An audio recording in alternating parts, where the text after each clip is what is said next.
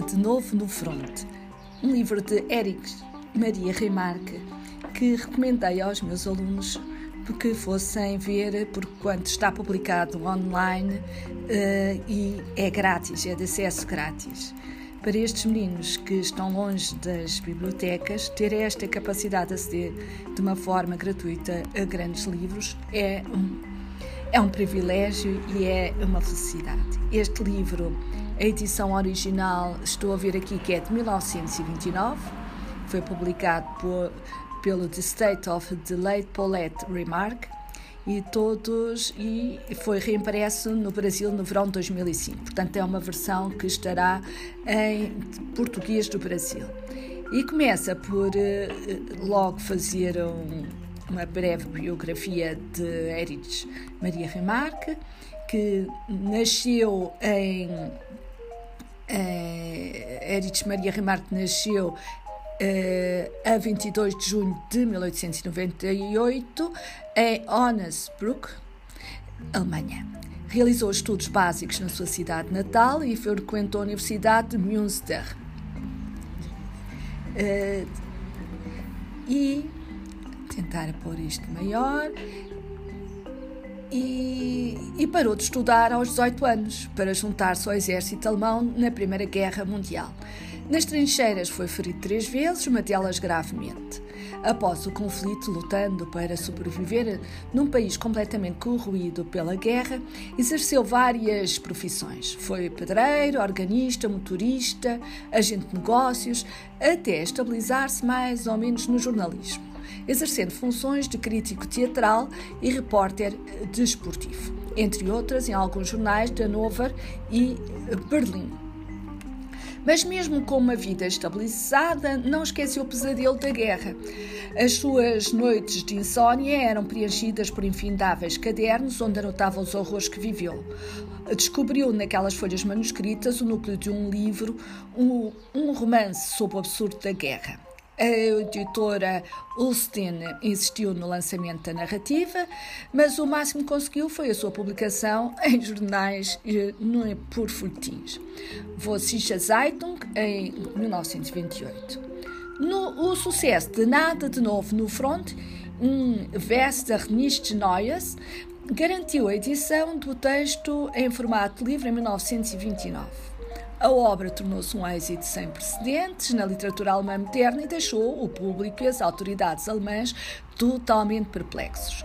Objeto de críticas, polémicas e discussões, o romance de Remarque mostrou a um público que ainda considerava a guerra como uma fatalidade histórica cercada por um halo de romantismo heróico a verdadeira face dos soldados que nela se envolveram. Não eram guerreiros, como os que apareciam nos filmes de propaganda, mas homens maltrapilhos, neuróticos e assustados. Outras obras de ficção que testemunhavam batalhas da Primeira Guerra Mundial já haviam sido lançadas, mas nenhuma parecer aos soldados tão autêntica e reveladora da verdade. Nada de novo no front ganhou o mundo e foi levado à tela em 1930 por Lewis Milestone. A película alcançou sucesso mundial e status de filme de culto.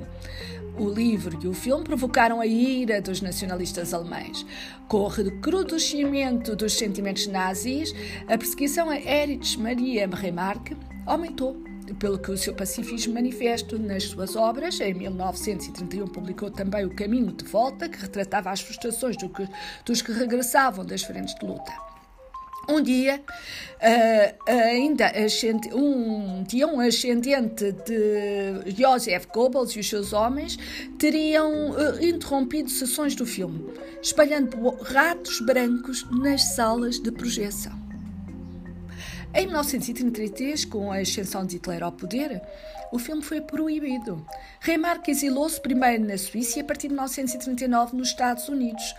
No dia 10 de maio de 1933, os seus livros foram queimados na refogueira na Praça da Ópera em Berlim.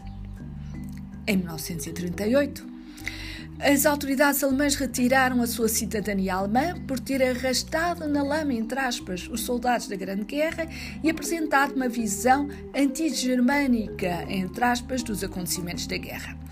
O escritor só ficou a saber das hostilidades depois, na segurança do exílio nos Estados Unidos, mas a sua irmã, Elfrida, uma simples costureira que ainda vivia no país natal, confiaram a um cliente que poderia muito bem dar um tiro na cabeça de Hitler.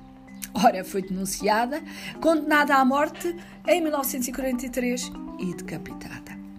Em 1947, Remarque naturalizou-se norte-americano.